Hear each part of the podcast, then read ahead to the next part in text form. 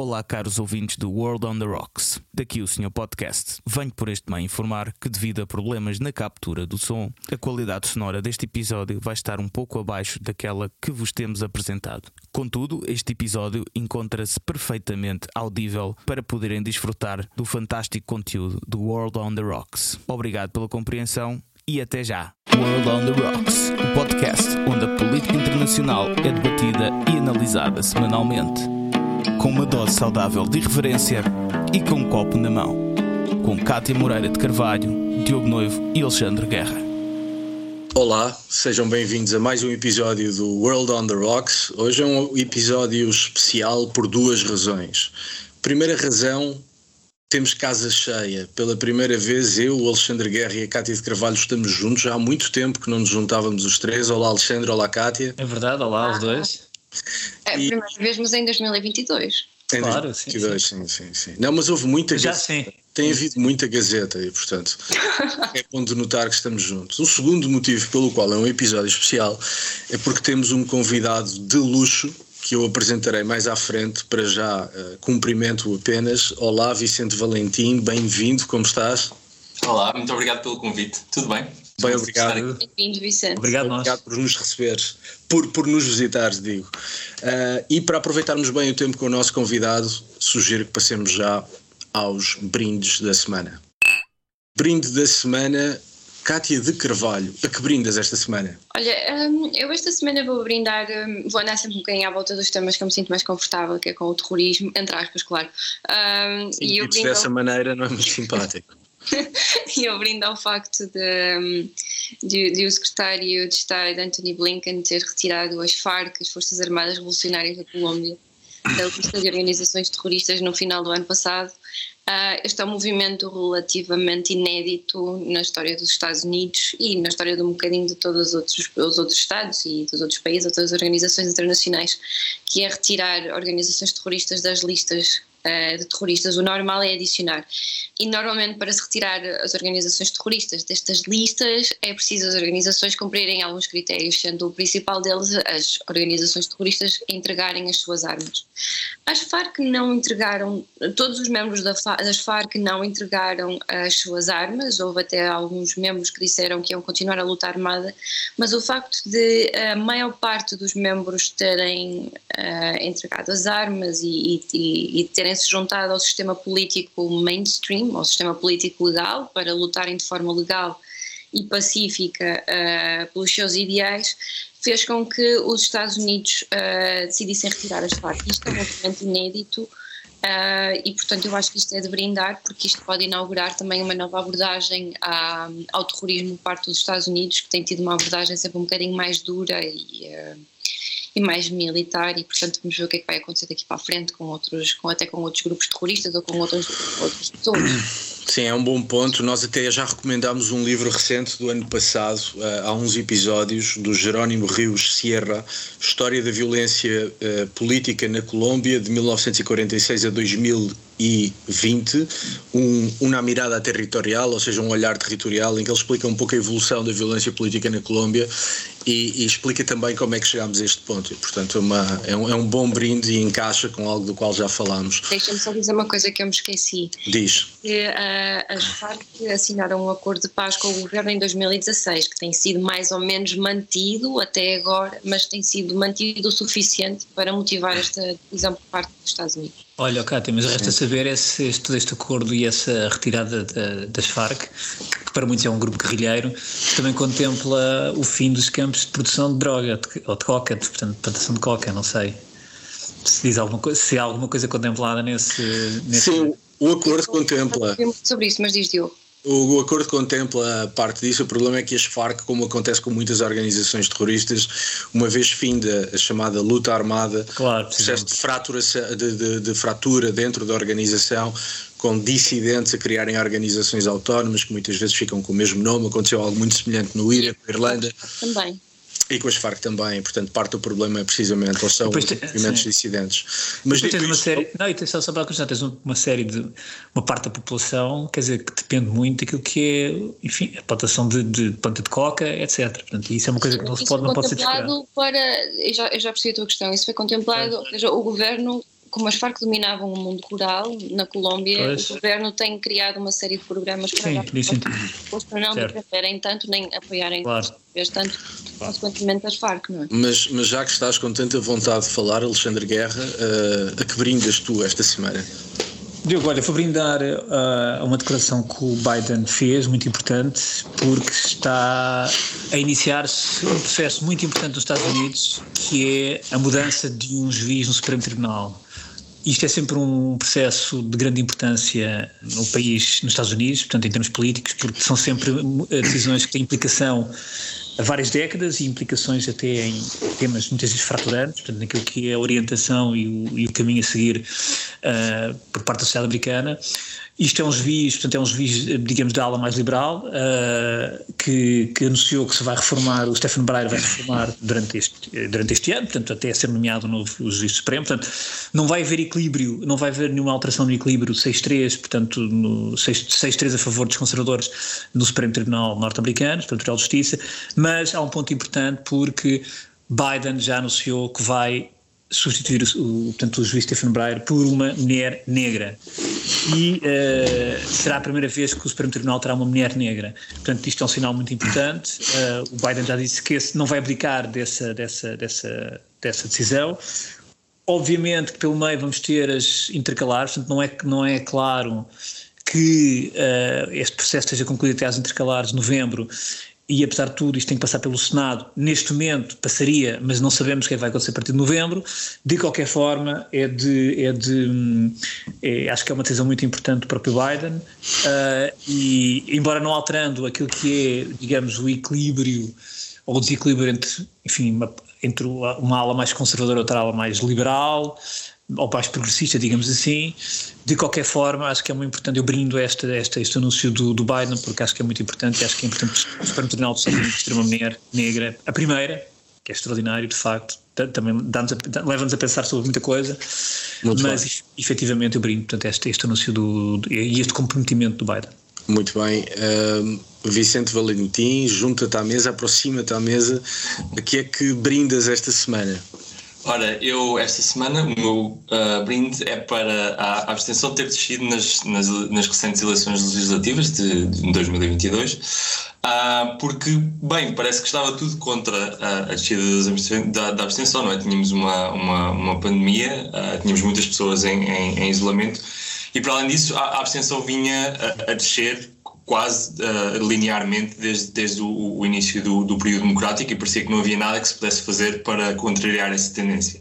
Mas a verdade é que uh, a abstenção acabou por descer, apesar desta pandemia, apesar de, dos cadernos eleitorais estarem desatualizados e inflacionarem artificialmente a abstenção, apesar de, da grande quantidade de eleitores que estão no estrangeiro e que têm uma grande dificuldade em, em, em votar.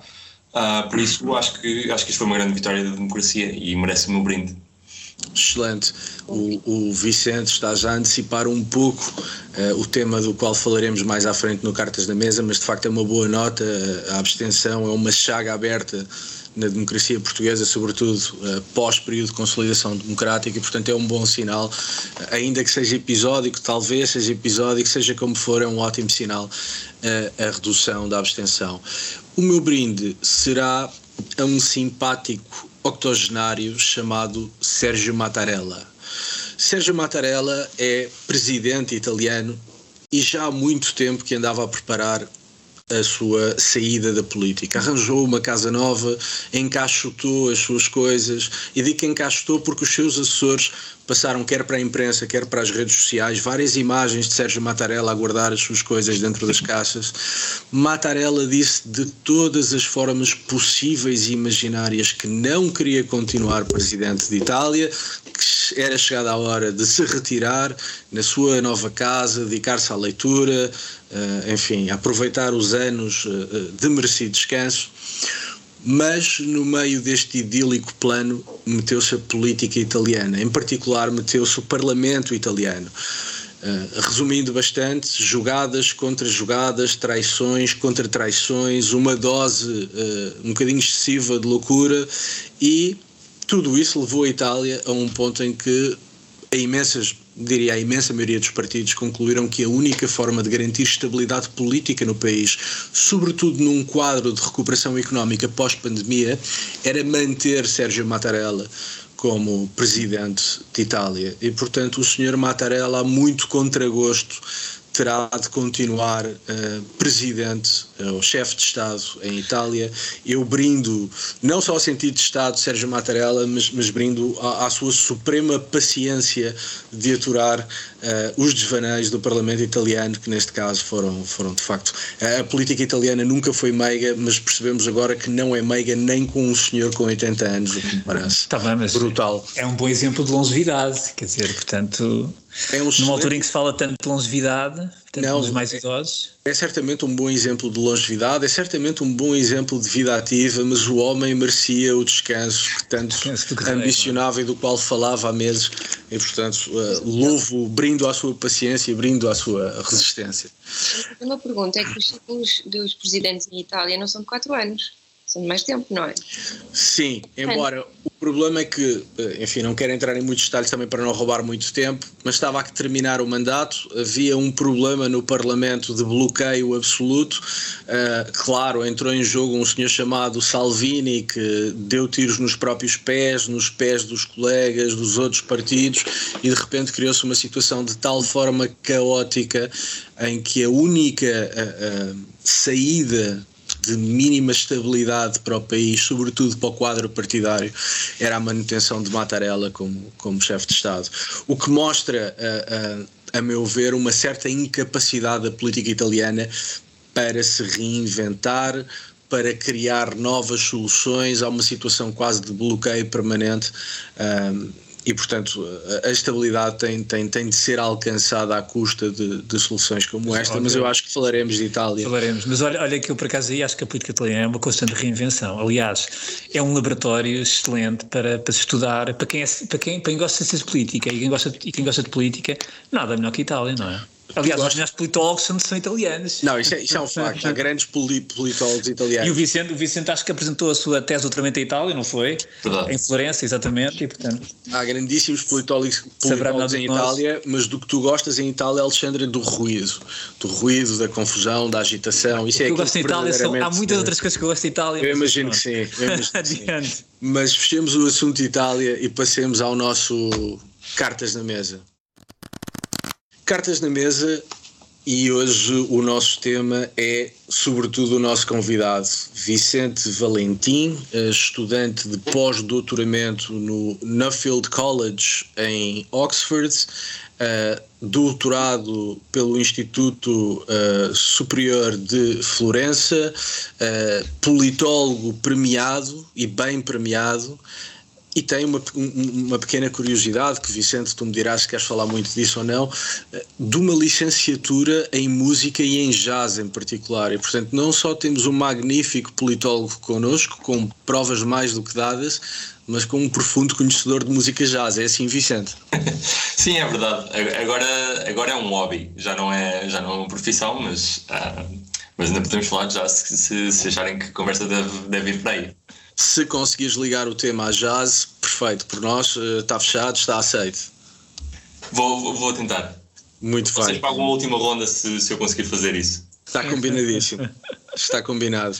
O Vicente tem trabalhado, sobretudo, bom, tem trabalhado um conjunto de matérias, mas tem, uh, tem se dedicado, sobretudo, à forma como a democracia cria ou não uma cultura política que favoreça ou não uh, soluções autoritárias ou uh, proto-autoritárias. Uh, creio que, de um modo geral, sem entrar em muitos detalhes, este é grosso modo, a linha de investigação uh, do Vicente. Evidentemente, acabaremos por falar nas eleições legislativas de ontem em Portugal, mas eu gosto sempre de começar pelo princípio, Vicente, do que pude ler do teu trabalho, percebi que tens um cuidado, ou pelo menos uma constância em usar expressões como direita radical, nova direita radical, nova direita radical populista. Não usas, contudo, que eu tenha encontrado a expressão extrema-direita. Porquê? Há uma diferença entre direita radical e extrema-direita? Se essa diferença existe, em que é que consiste? Comece pela ah. parte conceptual, apenas para definirmos o perímetro de por onde é que vamos andar. Ok, um, então, sim, existe uma, uma diferença entre extrema-direita e, e, direita radical. uh, da mesma maneira que existe uma diferença entre extrema-esquerda e, e, esquerda radical. A diferença que normalmente é comumente aceita é que uh, o radicalismo aceita as grandes linhas do sistema e quer fazer mudanças radicais, o pleonasmo, na, na forma como esse sistema funciona, mas aceitando as grandes linhas. Enquanto que o extremismo ah, quer mudar completamente a forma como o, o próprio sistema funciona. Mais concretamente, no que diz respeito à direita radical e à, à extrema-direita, quando falamos da, da, da extrema-direita, normalmente falamos de, verdadeiramente de partidos neofascistas ou, ou neonazis, como seja, por exemplo, a Aurora Dourada na, na Grécia. Normalmente por vezes fala-se da, da, direita radical querendo significar tanto a direita radical como a, a extrema-direita, ou seja, a direita radical e tudo o que é mais extremo do que ela. Uh, o, o, que é um bocadinho mais complicado é fazer o oposto, ou seja, chamar extrema à, à, à, direita radical. E eu acho que um, ah, eu tendo a falar de direita radical porque o meu trabalho tende a ser mais uh, acerca da direita radical do que propriamente acerca da, da, da extrema-direita. Uh, só por si. Ou seja, eu, eu, eu creio que tudo o que eu investiguei se aplica também à extrema-direita, mas não exclusivamente, e embarca também a direita radical, e por isso é que eu uso esse termo, que é um, um termo que uh, acaba por abarcar uh, as duas partidárias. E, e, portanto, a extrema-direita acaba por ter um cunho muito mais. Uh, antissistema até violento do que a direita radical. Se calhar uma das diferenças, quer no caso da extrema-direita, quer no caso da extrema-esquerda, face à direita radical e face à esquerda radical, a violência talvez seja um elemento que, que ajuda a distinguir ou não. Um, eu não sei se tem de ter uma componente violenta ou não, mas tem de ter uma componente de, no limite, não, não, ser democrático. Ou seja, são partidos que, que, do ponto de vista académico, teria de ter alguma confiança de que se eles ganhassem as eleições, eles queriam uh, subverter a democracia. E o que nós vemos com a maior parte dos partidos ditos de direita radical é que, se e quando eles chegam ao poder, eh, acabam por produzir uma erosão democrática que não é, que não é de negligenciar, eu não quero de forma alguma branquear isso, mas uh, o seu fim último parece não ser uh, criar um Estado fascista ou um Estado neonazi. E é por isso que acabamos por chamar de direita radical, porque eles têm alguma visão de democracia, em princípio tendem a manter uh, eleições livres e regulares, mas, mas mantendo essas linhas, alteram muito o que acontece de, no sistema democrático. Ok. Uh, definido o perímetro do nosso animal de estudo, um, falemos um bocadinho aqui da nossa, da nossa terra e, eu vou abrir um bocadinho a, a, dimensão da nossa terra à Península Ibérica. Durante muito tempo nós falámos da exceção ibérica, a exceção espanhola, a exceção portuguesa. A grande explicação tinha que ver com o nosso passado recente, ou seja, a existência de regimes autoritários bastante uh, uh, uh, que duraram imenso tempo, quer em Portugal, quer em Espanha. Portugal e Espanha fizeram as suas transições para a democracia de maneira muito diferente, mas mais ou menos ao mesmo tempo. e portanto esse peso peso do passado recente justificaria a exceção ibérica. De repente, temos o Vox em Espanha, temos o Chega em Portugal, acabou a exceção ibérica e se acabou, porquê? Há resposta para isto? Ainda bem, ainda bem que começam com, com essa questão, porque é, eu, na, na, na minha tese de doutoramento, e que eu agora estou a a transformar num livro, essa é precisamente uma das formas uh, que eu começo para motivar o que eu faço, ou seja, uh, durante muito tempo tínhamos a ideia de que uh, certas certas uh, circunstâncias históricas podiam fazer com que partidos, uh, certos países tivessem ou não tivessem este tipo de partidos. E agora, a verdade é que passado algum tempo, que, o que compreendemos é que estas, estas circunstâncias históricas, no máximo, adiam a chegada destes partidos. Mas a verdade é que eles acabaram por chegar a todo. E, e, e, por isso, voltando à tua questão do passado, é, a minha interpretação é precisamente essa. O, o, o passado autoritário de, de Portugal e Espanha terá tido algum papel, mas esse papel foi só simplesmente de, de adiar e por isso é que se calhar a exceção ibérica existiu durante algum tempo. Mas dito isto, uh, aquilo que, que, faz com que as pessoas uh, acabem por, por apoiar a, a, direita radical são, são fatores muito parecidos em Portugal e em Espanha dos fatores que o motivam no, no resto do mundo, ou seja, são, são um, alterações relacionadas com todo um, um, conjunto de novos temas que é, que é trazido para a mesa, relacionados com, com, com o feminismo, com, com os direitos LGBTQ+, com uh, as alterações climáticas, com a globalização, etc. E, e, e há, um conjunto de eleitores que sente uma grande ansiedade em relação a isto e, e essa ansiedade acaba por ser uh, explorada pela, pela direita radical como Portugal e Espanha uh, não, uh, estão tão expostos a estes fatores como qualquer uh, outro país, o que acaba por, em grande parte, motivar o sucesso da direita radical na, na Península Ibérica acaba por ser o mesmo que, que, que nos outros países. Agora, como disse, adiado por esta circunstância do, okay. do, passado, ou pelo menos essa seria uma interpretação, de que durante muito tempo havia um tabu muito grande em relação, em relação um, a este tipo de, de, de, partidos e por isso é que se calhar eles demoraram tanto tempo a chegar e, e até a chegar. Eu, eu há uma diferença entre os dois países, Portugal e Espanha, que me parece muito curiosa até do ponto de vista cronológico, mas aí eu creio que tem que ver com a especificidade espanhola. Nós olhamos para o Vox, o Vox existiu durante não sei quantos anos, uh, a valer zero nas sondagens e a valer zero em eleições. O Vox só arranca verdadeiramente quando começa o ímpeto separatista na Catalunha, em que uh, o Vox se posiciona como o partido que garante a unidade de Espanha, a unidade territorial de Espanha, e por razões várias conseguiu ir buscar votos à esquerda e à direita, apresentando-se como o partido que garante a ordem constitucional, etc. E portanto o Vox em Espanha nasce muito a reboque ou como contra-reação ao separatismo uh, catalão.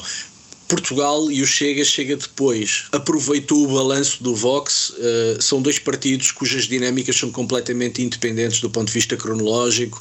Aconteceu também qualquer coisa em Portugal que tivesse uh, uh, um, detonado o Chega, como detonou em Espanha o separatismo catalão, detonou o Vox?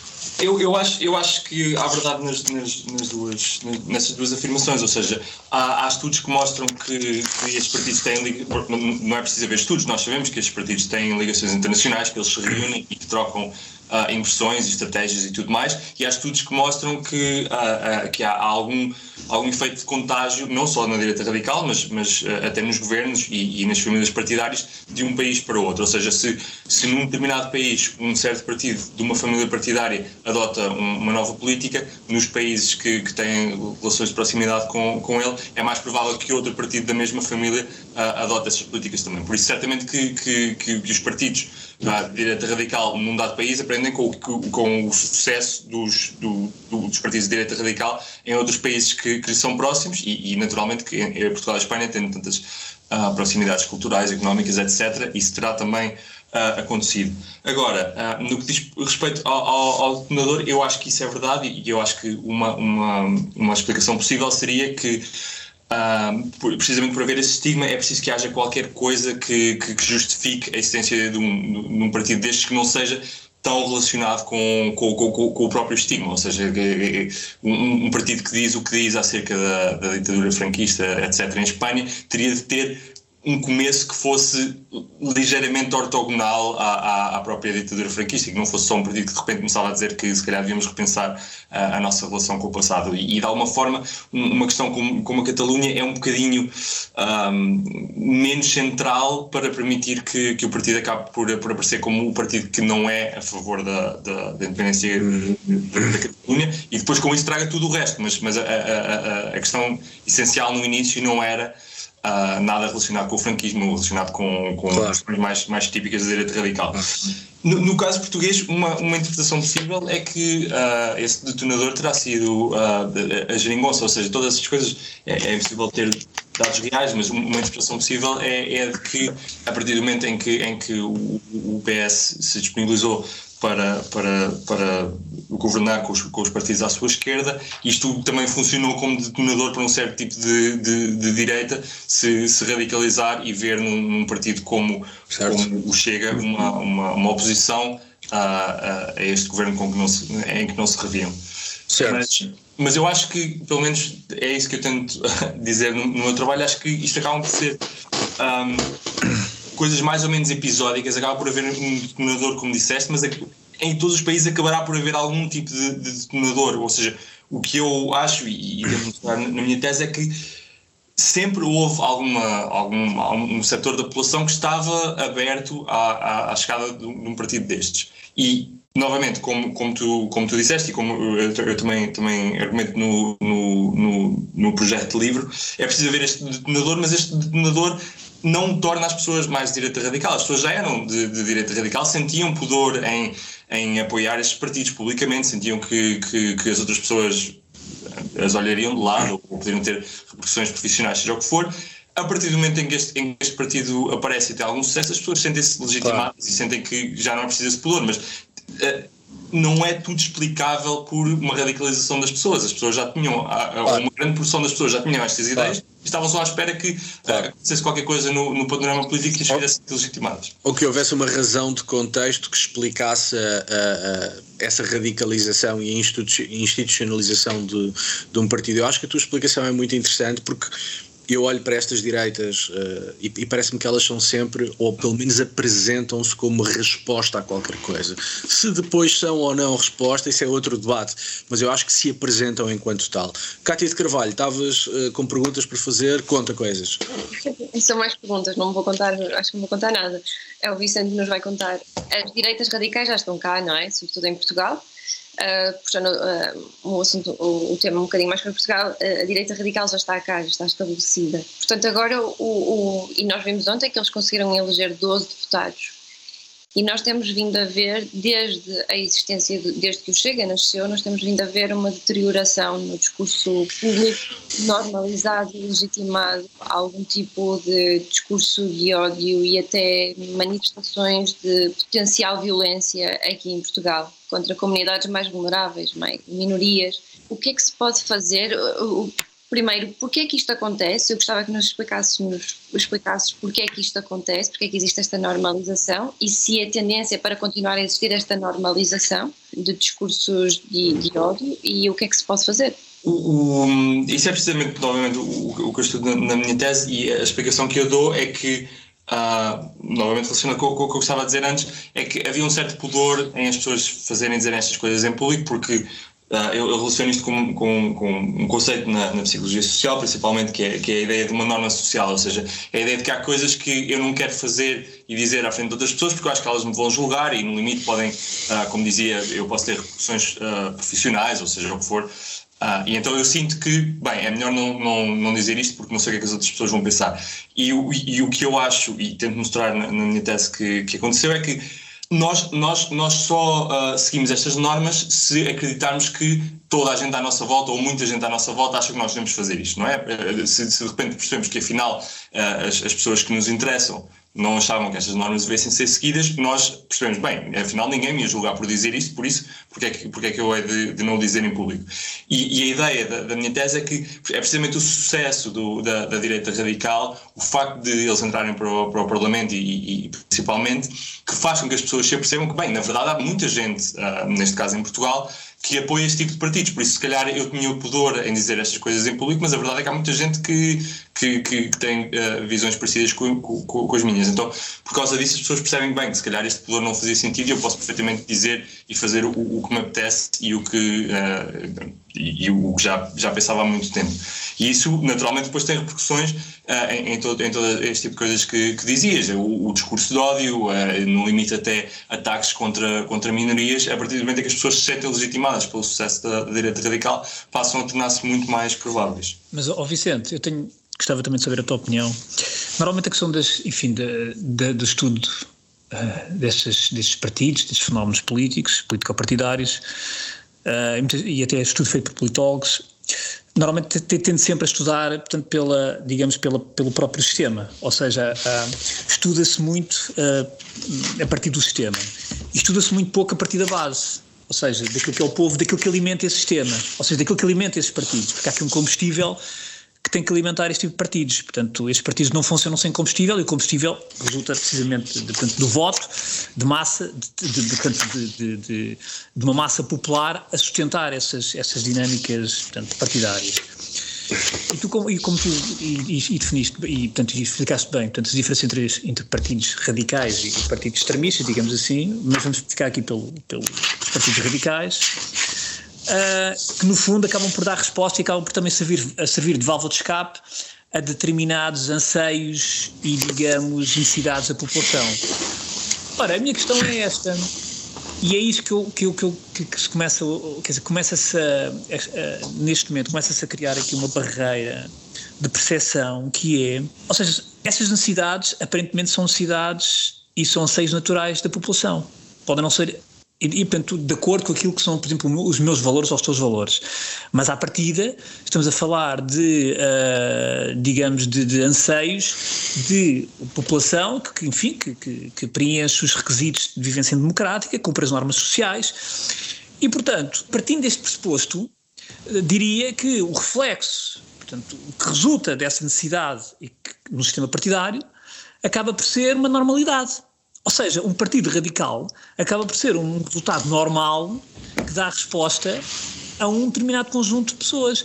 Tal como, por exemplo, o PCP é um partido que, no mínimo, uh, tem uma inspiração, digamos, uh, bastante, enfim, uh, como é que é de explicar? Não, eventualmente radical, quer dizer.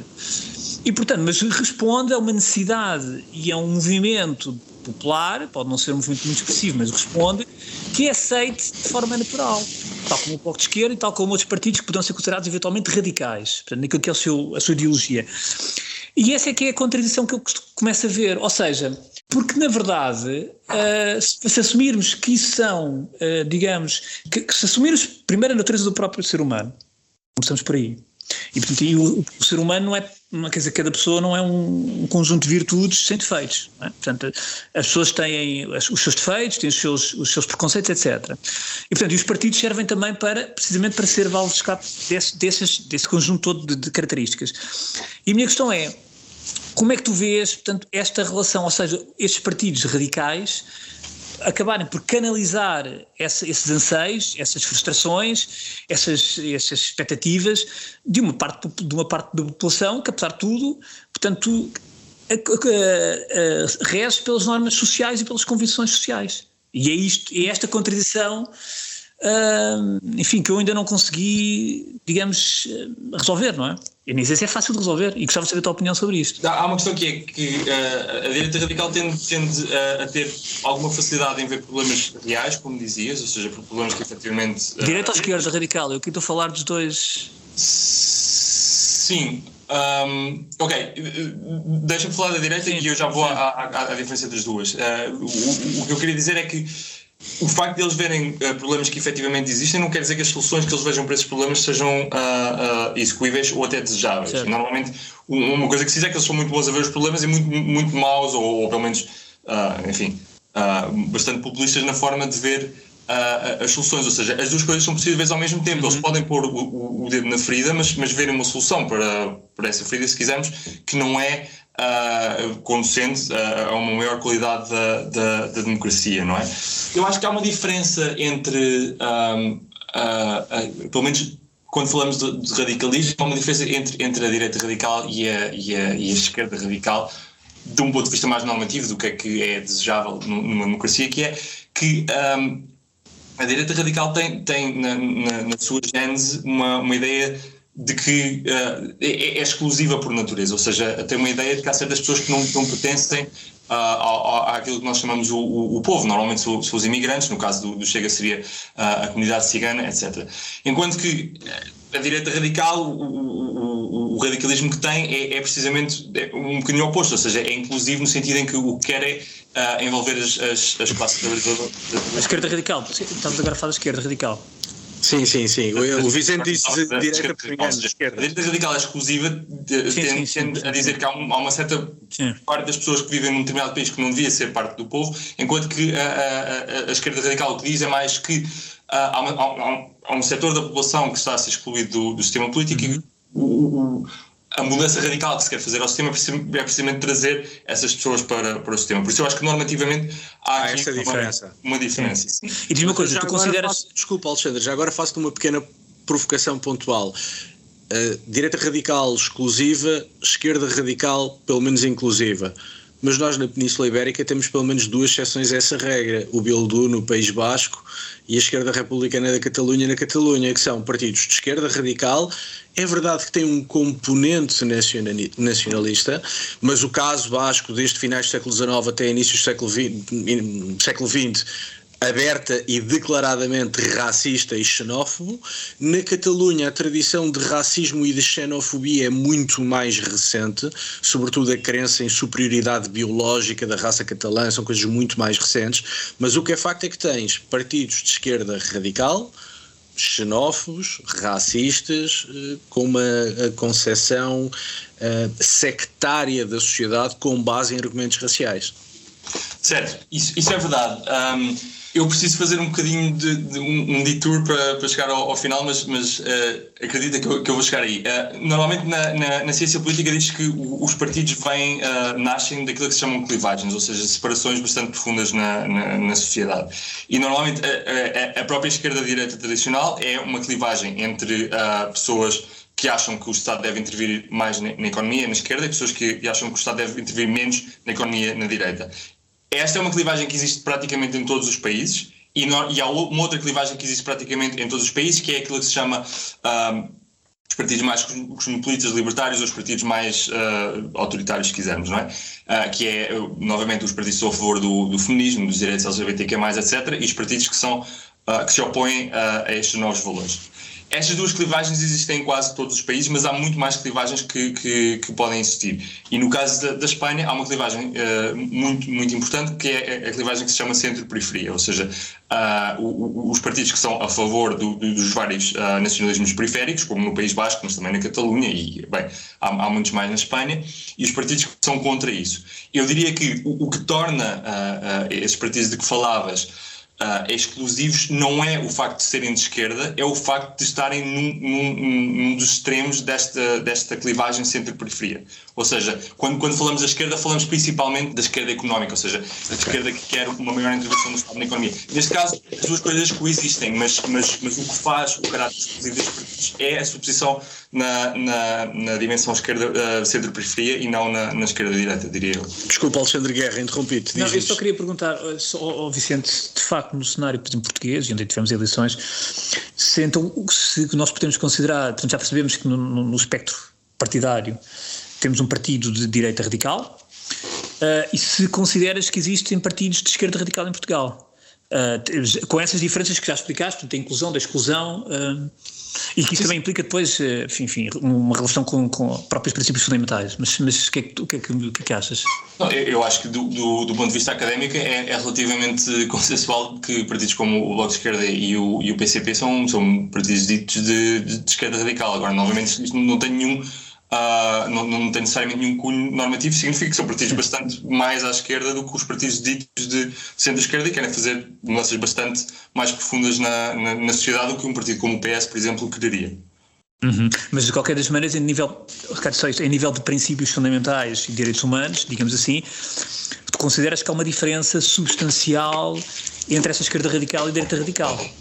Sim, eu acho, eu acho que, novamente, enquanto estivermos a, a falar do, do do radicalismo, ou seja, uhum. aceitando que devemos uh, viver num, num, sistema democrático, a esquerda radical quer trazer pessoas que estão excluídas para, para, para dentro desse sistema, enquanto que a direita radical quer excluir certas pessoas da. da, há uma diferença de quadros de valores, há uma diferença de quadros de valores éticos e morais entre os dois eleitorados.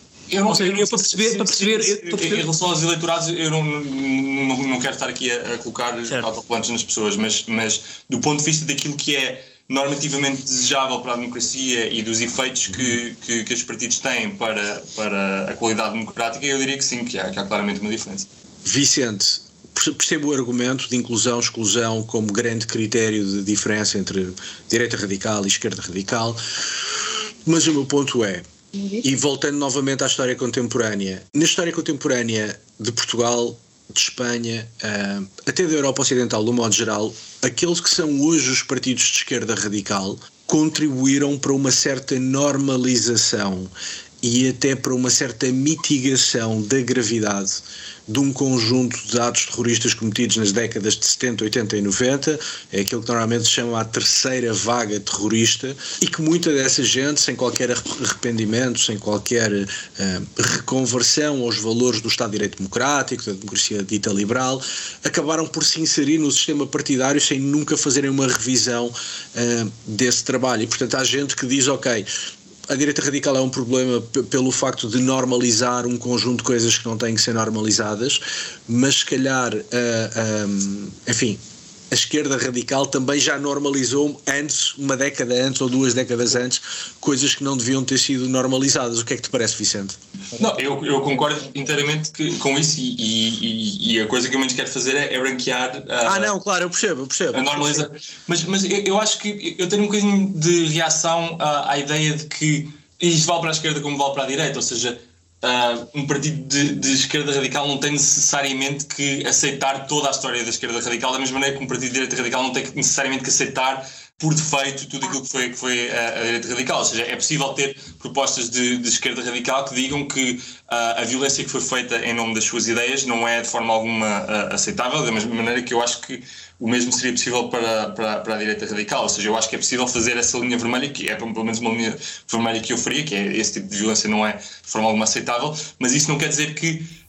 Ou seja, eu acho que uh, essa violência foi a consequência de certas ideias uh, e, e, e, o facto de ter havido uh, violência em nome dessas ideias não, não, quer dizer que as ideias na sua base fossem necessariamente erradas. E o que eu falava antes, essa questão da inclusão e da exclusão, era, era das ideias que estavam nessa base. Claro que os meios não justificam os fins e se os meios forem a violência, então claro que, claro que. Não, claro, é evidente, é evidente, eu percebo isso. O meu ponto é, uma vez que foram usadas ideias para excluir pessoas, no caso, eliminando-as fisicamente, assassinando-as, portanto, assassinando quem pensa de maneira diferente, é, é, os responsáveis políticos e, se quiseres, paramilitares, por isso, acabaram por se inserir no sistema político-partidário sem terem que fazer atos de contrição, sem terem que, muitas vezes, até sem qualquer arrependimento. E, portanto, será que nós conseguimos fazer aqui algum paralelismo do tipo? A esquerda radical já passou por isto há 10, 20 anos e a coisa normalizou-se, portanto, daqui a 10, 20 anos a direita radical também não vamos ter grandes problemas. Ou achas que não? Achas que não podemos fazer esta,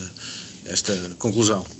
Eu acho, eu acho, acho que são coisas fundamental, fundamentalmente diferentes. Ou seja, uma coisa é até que ponto é que se branqueia a, violência que foi feita em nome das ideias, outra coisa é, é as, as, ideias propriamente ditas. Eu acho que uh, as ideias da direita radical, independentemente de alguma violência ser feita em seu nome ou não, têm alguma tensão com aquilo que são os, os, os ideais democráticos, como seja, por exemplo, a inclusão de, de minorias, não é? Eu acho que, mesmo que nunca se faça ou que nunca se tivesse feito nenhuma violência em, em nome dessas ideias, as próprias ideias estão em contradição com aquilo que nós okay. queremos ser ideais democráticos fundamentais. Por isso eu, eu, eu teria alguma dificuldade em, em, em, ver isso dessa forma, acho eu. A minha questão tinha a ver com as eleições de ontem, é, que é nós vamos ficar com um Parlamento diferente daquilo que estávamos à espera, daquilo que todas as sondagens indicavam, Uh, existe uma clara discrepância também entre o comentariado político e a opinião pública, entre aquilo que a população de facto deseja, ou pelo menos a forma como a população respondeu aos apelos por parte, uh, respondeu às campanhas. Um, e, um, e, portanto, eu gostava de saber como é que tu olhas para isto, o que é que tens nos. Uh, o que é que nos tens a dizer sobre o, o, que é que, o que é que podemos esperar agora daqui para a frente? relativamente, uh, sobretudo, à, à, presença da direita radical no Parlamento e o que é que podemos esperar, se vai crescer mais, se não vai crescer mais, se é possível diminuir, uh, que é o desejável, acho eu, e, e, e como é que isso pode fazer. Eu digo que é o desejável porque eu sei que estas pessoas legitimamente representam uma franja da população, mas é como tu estavas a dizer, é uma franja da população que tem umas ideias que são mais exclusivistas. Eu acho, eu acho que no que diz respeito ao crescimento, hum, eu sinto que há, há, as pessoas estão bastante preocupadas com a ideia de que o Chega ter passado de 1 para 12 deputados significa que na próxima eleições calhar passa para 24 e onde é que isto para? Uh, eu acho que a experiência de, de outros países nos sugere que isso não, não será necessariamente assim. Ou seja, nos outros países o que acontece é que estes partidos aparecem, crescem bastante rapidamente e depois estagnam num, num certo valor, qualquer coisa entre os 10% e 20%. Não, não quero estar aqui a prever quanto é que o Chega vai, vai, ter no futuro, mas o que eu quero dizer é que eu acho que há um limite a quanto é que estes partidos podem crescer. O, o, os casos em que uh, líderes de direita radical chegaram ao poder, uh, como seja no Brasil, por exemplo, ou, ou, nos Estados Unidos, foram, foram casos em que o, o, próprio sistema eleitoral, de alguma forma, acabou por produzir isso, porque, como são sistemas maioritários, acaba por se votar num ou noutro. Mas se fossem sistemas proporcionais como, como o que nós temos, uh, alguém como Donald Trump teria tido qualquer coisa como 20% dos votos, ou seja, não, não, não teria ganho a eleição. Por isso, em sistemas que não têm este tipo de dinâmica, que acabam por uh, facilmente um, promover, a, acabam por eleger alguém que não, não teria tido se calhar mais de 20% dos votos, eu acho que é difícil assumir que estes partidos vão continuar a crescer, a crescer, a crescer e que não há nada a fazer. O mais provável é que estagnem num, num certo valor. Em, em, relação ao que é que se pode fazer, eu acho, eu acho que é uma questão muito complicada, eu acho que um, a, a questão da legalização, que é uma questão que se fala muito, eu diria que não é necessariamente uma boa ideia, porque as pessoas têm estas ideias e se nós, nós lhes tirarmos o partido, elas se calhar não podem pôr uma cruz no partido, mas elas vão continuar a ter estas ideias. Por isso, isso uh, eu tenho algum trabalho acerca disso, que não quero publicitar muito porque ainda, é, ainda, pronto, ainda temos que fazer mais algumas coisas, mas nós olhamos para uma, uma, uma política na Alemanha que, que visou principal, uh, precisamente um, banir pessoas radicais de, de, de trabalhar no, no, serviço público e o, o resultado, que, novamente ainda é provisório, mas por enquanto, o, o, que parece acontecer é que as pessoas se radicalizam mais, mesmo que elas. E porque isso era um caso em que as pessoas podiam votar no partido. O que acontece normalmente quando se faz é que acaba-se com o partido, mecanicamente acaba-se com a votação no partido, mas é, acho que a questão fundamental é as pessoas mudaram claro. de opinião ou não. O problema não fica resolvido. Claro, é isso, não é? Ou seja, estamos, estamos, estamos um bocadinho a tapar-nos os olhos a, a, assumir que porque o partido não é votado as pessoas não têm estas ideias, mas isso não é necessariamente o caso. Por isso eu, eu acho que é, é preciso. Uh, e, e, ir à, à, à, raiz do problema e é preciso, novamente, se, se, a questão é uma certa ansiedade em relação à, às minorias, em relação à imigração, o que é preciso é, é, é, promover campanhas que façam eh, as pessoas perceberem que, pronto, que se calhar não há assim, tantas razões para ter uh, ansiedade em relação a estes grupos e é, é, é, muito mais por aí que eu acho que se faz o trabalho do que propriamente por, eh, por deixar as causas estarem lá e simplesmente barrar as consequências. Vicente, tendo em conta a tua experiência, tu, tu achas, ou eventualmente trabalho de campo, tu olhas para este eleitorado e vês este eleitorado de uma forma homogénea ou, porque, ou achas que é um eleitorado que apresenta como outros eleitorados várias nuances e que muitas vezes até contrariam uma ideia feita? Eu, eu, tenho, portanto, eu tenho essa impressão que não, não podemos olhar para este eleitorado de uma forma, muito, de forma homogénea Estamos a falar, por exemplo, de eleitorado urbano, estamos a falar, basta, aliás, basta ver os resultados por, por círculos eleitorais e por conselhos e percebemos claramente que há uma diversidade muito grande no eleitorado, na forma de pensar. E muitos deles até têm um pensamento uh, que, que, que, que, se identifica com um determinado partido radical, mas depois noutras matérias até acabam por, não, acabam por se identificar até mais com um partido mais moderado. O que é que tu pensas sobre isto? Não, certamente, ou seja, há, há, há há muitas formas de, de, se chegar à direita radical, como há muitas formas de chegar a qualquer partido. Não é? Um partido não, não propõe só uma coisa, um partido propõe um bloco de coisas e nós acabamos por votar nesse partido porque há uma coisa, ou mais, mas pelo menos uma coisa que aquele partido propõe que é, é muito importante para nós e da qual nós gostamos muito. Uh, no caso, por exemplo, da direita radical, Uh, eu acredito que haja muito eleitorado que, que, que, que, vota nestes partidos por uma questão de protesto, ou seja, os partidos falam muito da corrupção, por exemplo, que é uma, coisa, que é uma conversa que nós efetivamente devíamos ter enquanto sociedade, e as pessoas, se calhar, uh, estão revoltadas com, com a quantidade de corrupção que existe e acabam por votar nestes partidos por causa disso. Agora, o, o que isto acaba por ter de, de pernicioso também é que. Um, nós, enquanto seres humanos, queremos ser coerentes e, e, quando nós aderimos a um partido, mesmo que seja por causa do, de uma coisa que até pode ser relativamente uh, secundária na, na, ideologia deste partido, muito facilmente vamos acabar por uh, abraçar o, o, o restante, o, o, que é a restante ideologia deste partido, porque nós queremos ser coerentes. É, é muito difícil para nós. Exatamente. Uh, ou seja, é, nós, nós, nós queremos achar, nós, queremos, nós gostamos de dar.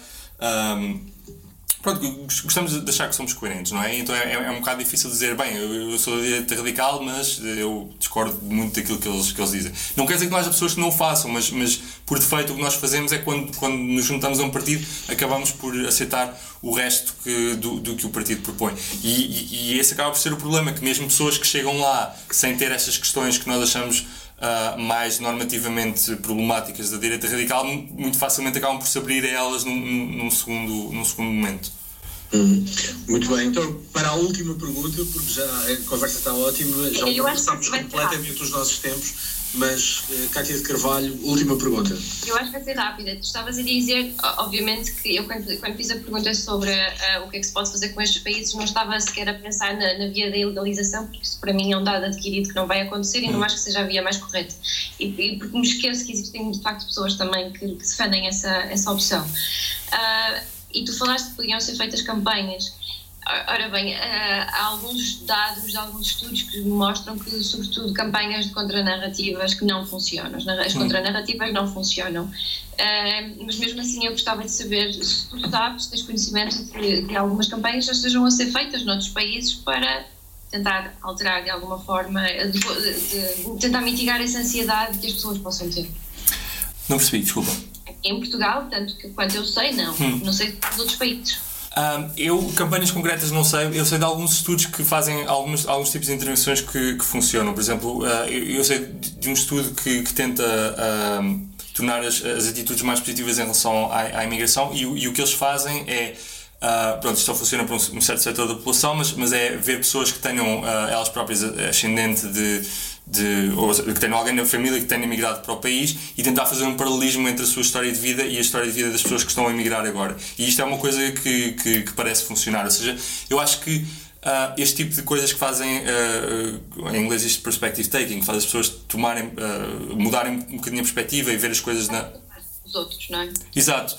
Eh, eu acho que eh, as coisas são baseadas neste tipo de coisas que costumam funcionar. No, no, no que diz respeito um, a, políticas, a políticas concretas, eu sei que há algumas coisas nos Estados Unidos, mas essas são, uh, têm o objetivo de, de reduzir a, a, polarização, que é uma, uma questão relacionada, mas um bocadinho diferente. Mas eu sei que há, há coisas que se fazem Uh, no sentido de, por exemplo, trazer as pessoas para um mesmo grupo e, e, e se usarem técnicas de terapia de casal, por exemplo, uh, para tentar uh, trazer republicanos e democratas uh, é tentar encontrar algum, algum, algumas, uh, algum, alguma coisa em comum a essas ideias que vamos ouvir sem julgar e vamos uh, tentar ver quais é são as narrativas que temos acerca do outro, e o que é que está certo e o que é que não, o que é que não está assim tão certo. Este tipo de coisa também parece funcionar. eu não sei até que ponto é que isto funcionaria também com, com, com minorias. ou seja, talvez o mecanismo fosse o mesmo, mas eu não conheço nenhum estudo que o faça concretamente com, com minorias.